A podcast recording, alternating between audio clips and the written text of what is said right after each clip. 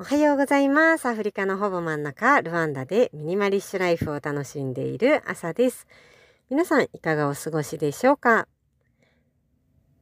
ここ、えー、今リアルタイムで聞いてくださっている方は、8月がですね、終わろうとしています。えー、夏休みも終わって、あ、でもなんか最近は8月の二十何日かぐらいから学校が始まったりするところもあるって聞くから、もしかしたらもうすでに夏休み終了っていう方もいらっしゃれば、うん、今もう最後の最後で9月からのね、新学期に向けて、えー、準備をしているよっていう方もいらっしゃるかもしれないし、もう、あの、学校とはね、関係ない生活をしてるから、まあ9月、うん、になるけどなんてこともないな、あんまり変化って感じはないなっていう感じもいらっしゃるかもしれません。私が暮らしている、えー、ルワンダはですね、とヨーロッパと同じヨーロッパとかアメリカ欧米と同じ、えー、スケジュールを周到しているので、えー、子どもたちの学校がですね9月から始まるところが多いです。ただなんか現地の学校はねなんか1月からだったりとかもするしなんかちょっとよくわかんないんですけどはい、えー、私の、えー、長男がね行っている学校は、えー、9月の、えー、今年は何だったかな4日ぐらいから始まるのかな本格的にね月曜日が。そうということで、え、新学期が始まる直前を迎えています。まあそんなタイミングなのでなんかねちょっと気持ちがドタバタしているんですよね。こう夏休みが終わるっていう気持ちと。えー、9月から新学期が始まるからその準備もしなくちゃなんか買い物しなきゃいけないものがいくつかあるのと。あとはですね、えー、9月から、えー、学校に行くスケジュールをこうどういうふうに組もうかな。こう行ってる学校が比較的自由な学校だからえっ、と半日参加するのか終日参加するのかっていうのを、まあ、自由に組み合わせられるんですね。これまあ幼稚園だからっていうのもあるかもしれないんだけど日本だったらちょっと信じられないというか、ね、学校の先生がこうスケジュールを決めてくれてるのがあるはずなのに、まあ、うちの子半分で帰りますみたいなのができるんですね。でまあそれぞれの、まあ、体調というかどれだけねエネルギーがあって集中できるかっていうのもあるし、まあ、各ご家庭のあのスケジュールもあったりするからこそあの本当人の家によって、えー、水曜日は半日にしてますっていう家もあれば金曜日自分の仕事が半分で終わるから子供も金曜日は半分で終わってのんびり家族時間ですっていう家もあったりとか逆に学校が大好きだからってこう週5でがっつりと終日行ってる子もいればあとはこうフルで行くとちょっと疲れちゃうからお迎えの時間を若干早めてますとかもう結構自由なんですよね。そんなわけであの自由がゆえにですねさあじゃあ我が家の子はどうしましょう？で送り迎えをしないといけないからそう自分のスケジュールをどうしましょう っていう感じでですねちょっと気持ちバタバタしています。まあ、そんなタイミングなので今日はですね配信で私が最近始めた、えー、日曜日のプランニングの話とあとは1週間単位で物事を考えてなんとなくプラマイプラスになったらいいかなって考えているそんなゆるゆるスケジューリングのお話をしたいと思います。まあ、何かとねこう手帳や日記が好きなこともあって、えー、振り返っていろいろと書くのも好きだし、えー、先のことを見ながら予定を組んだりするのも好き っていうのもあって今日はそんなプランニングについてお話ししたいなと思います。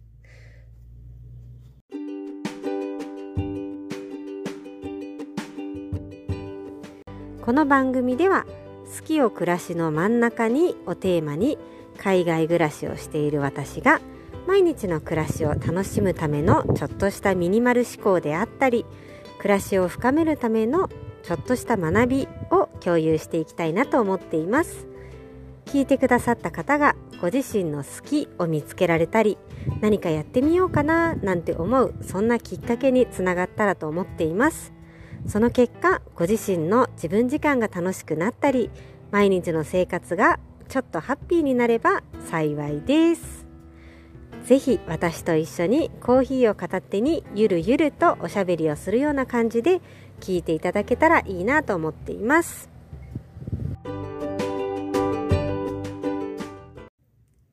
はいでは早速いきたいと思います、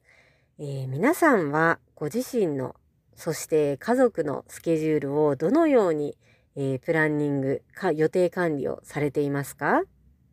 これ本当にこう人によって忙しさだったりとか、どこまでを自分が担当してるかとか、そう、あの、によっても違ったりとか、自分の仕事があるかどうかによっても違かったりとか、子供の数によっても違ったりするだろうなって思うんだけれども、まあ、やっぱり家族が増えて、そして大きくなっていくにつれて、複雑になってくるなっていうのを実感しています。で、私の今の置かれている環境としては、まあ、自分の本業もあって、で、そこにコーチングの仕事も始まって、で、他にもいろいろやっていることもあって、で、家族のスケジュールもあって、で、さらには自分がやりたいこともあってっていうね、まあ、欲張りがゆえに、結構スケジュールが混雑しているんですよね。で、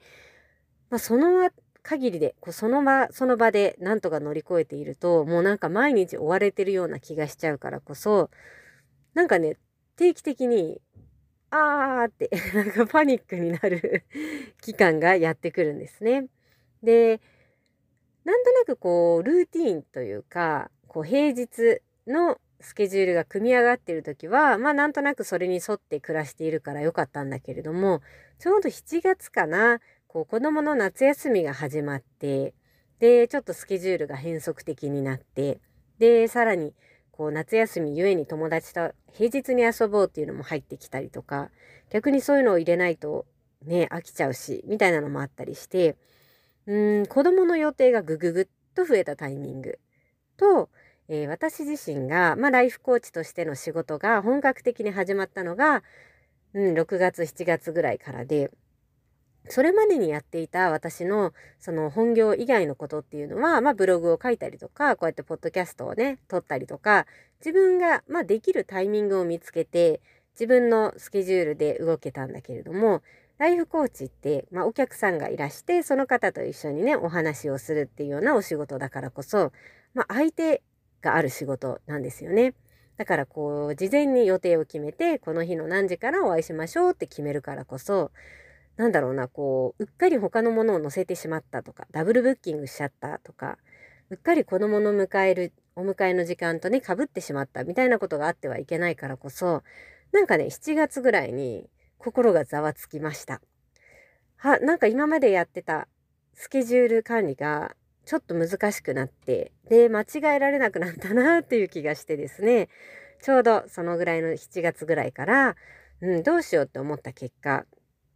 ちょっと落ち着いてプランニングの時間を取ることにしました。まあ、なので7月8月と、まあ、約2ヶ月ぐらいやってきたのかな。でまあ理想はですね、あの日曜日に、日曜日の夜、まあ、静かな時間に自分の手帳を広げて、で、まあ来たる週をこう考えるみたいなのをやってみたんだけれども、まあそれだけ聞くとね、まあよくやってる人がいるし、まあまあありがちな話かなと思っ方もいらっしゃるかもしれないし、まあそんなことは当たり前にやってるよって思う方もいらっしゃるかもしれないんですけど、うん、なんか私はですね、ちょうどこのタイミングでいろいろと忙しくなったからこそ、うんと、しっかりと時間をとって、こうなんとなく頭の中で翌週の、えー、スケジュールをね、さっささっとこう振り返るぐらいなことはやってたんだけど、うんと、しっかりと時間をとって座って、で、こう手帳と向き合って書き書き込みながらこれやらなきゃあれやらなきゃみたいなのをこう時間として確保する。スケジュールとしても入れておいて、うん、夜の時間帯に30分から1時間座るっていうのを自分との約束にしてみました。そしたらね、あのー、なんかうまくいくようになったというか、まあ、やっぱり頭の中がすっきりするようになって、なんかいい感じだなと思ったので、まあ、ここから9月が始まってね、あのー、子供の学校が忙しくなったり、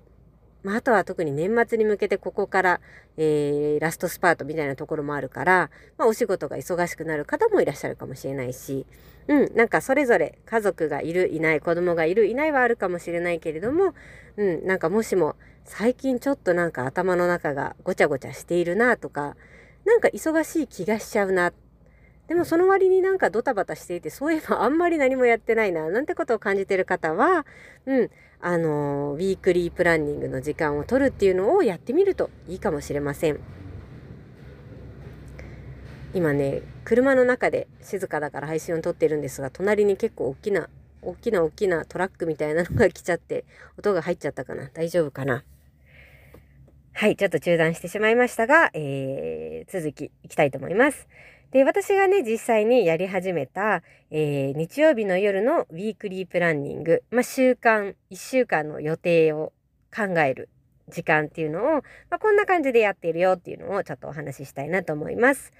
まあ、そんな難しいことをしてるわけではないんですけれども、まず最初にですね、自分のカレンダーを開いて、えー、来たる1週間をチェックするようにしています。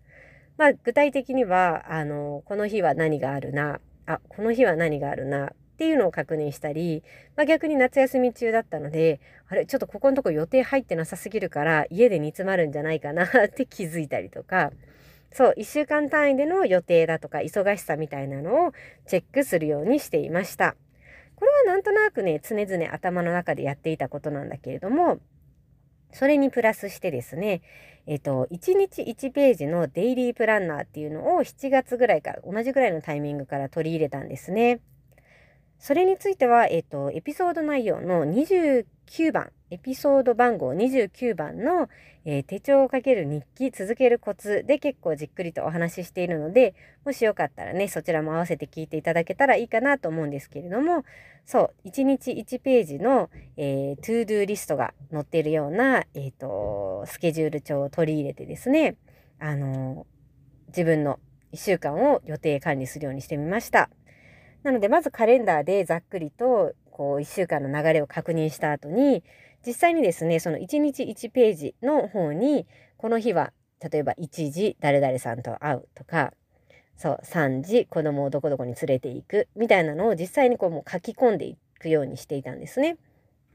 で、まあ、予定を書き込むのは簡単なんだけど、まあ、それに関連する ToDo があったりしますよね。例えば土曜日の午後に何々さんのお誕生日会に誘ってもらってる何々ちゃんのお誕生日会に行くって書いたとしたら前日にはお誕生日プレゼントを準備するみたいなタスクがあって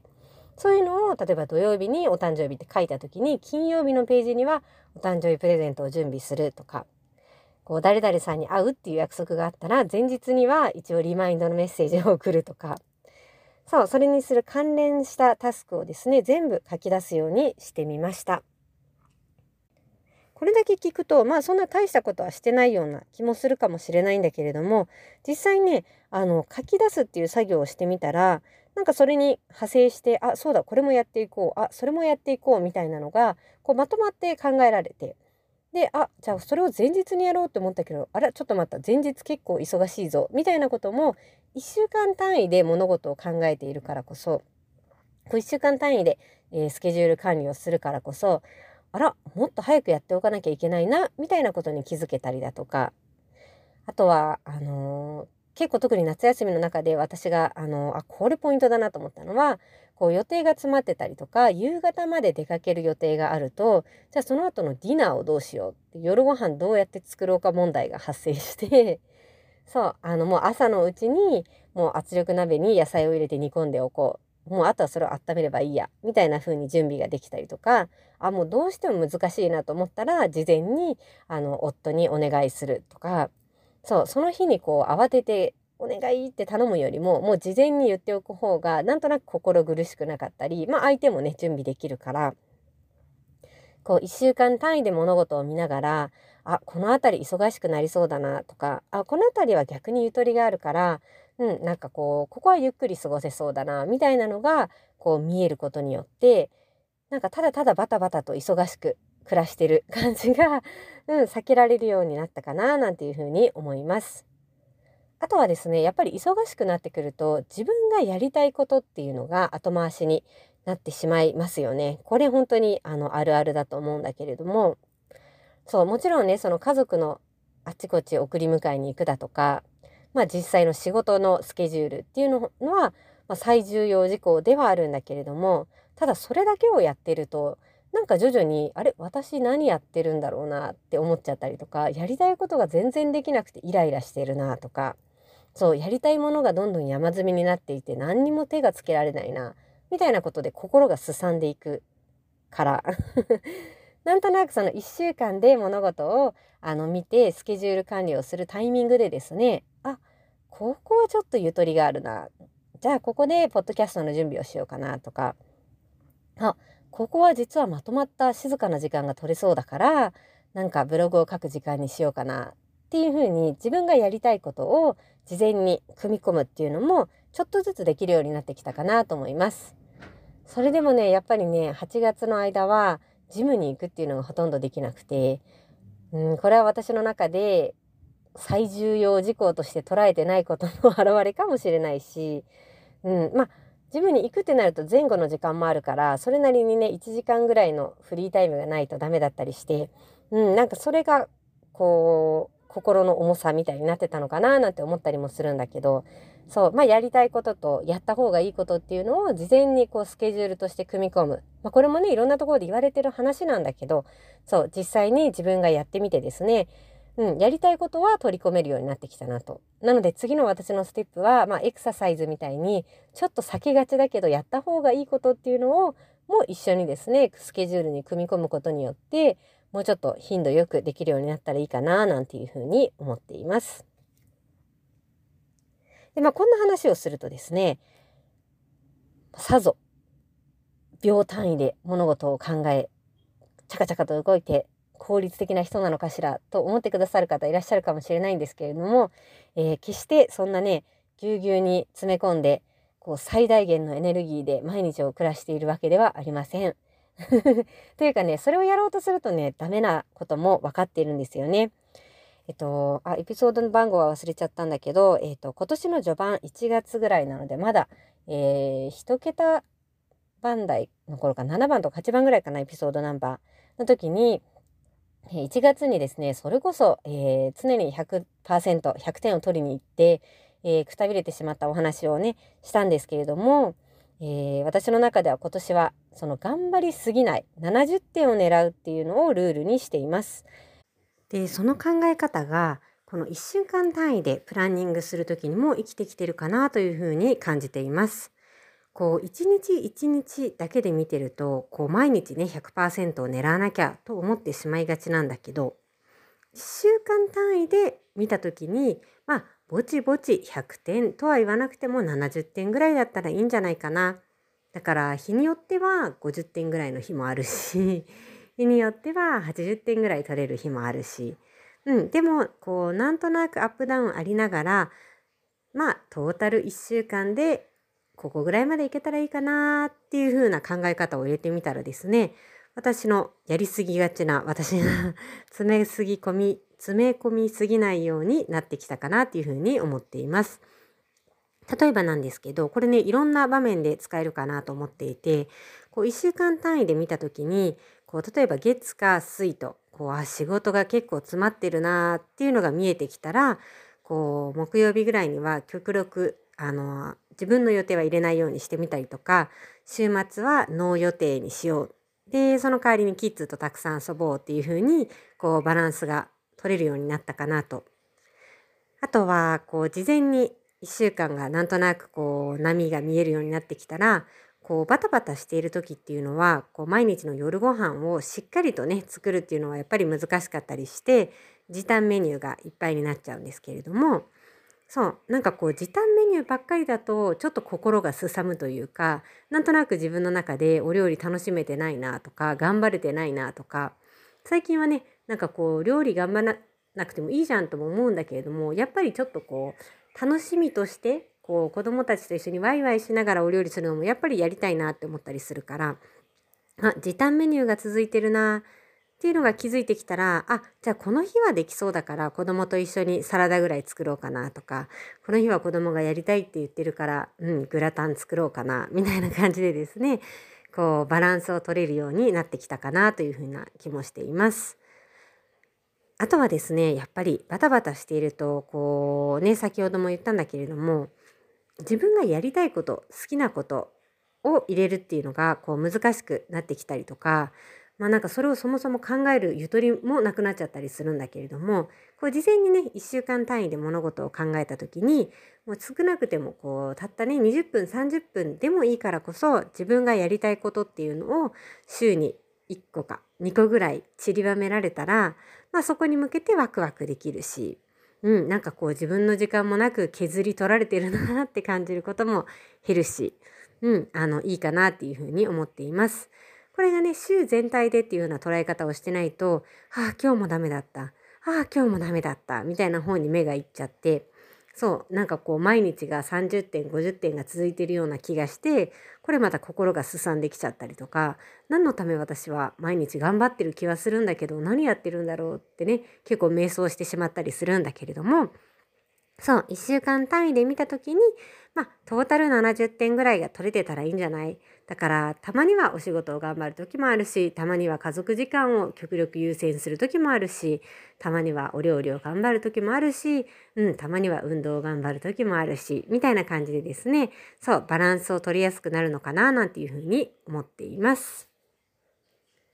はい、ぼちぼちね、長くなってきたんですけれども、えー、私が、えー、ここのところ2ヶ月ぐらいかな、やっている日曜日のプランニングについてお話しさせていただきました。もちろんね、その時々によって忙しさも違ったりだとか、自分の優先事項っていうのは違ってくるからこそ、そう、その時々のこう、やりやすい方法というか、うん、その時々によってこうベストな方法っていうのは変わってくると思うからそうこれはね今私は1週間単位ぐらいで考えるのが心地よいなと思ってるんだけれどもまた何かあの変わってきたりだとかあもっとこうやったら良くなったよみたいなことがあったら、えー、またねおいおいシェアしていけたらいいかなというふうに思います。では今週はこれくらいにしてまたお会いしましょう。バイバイ。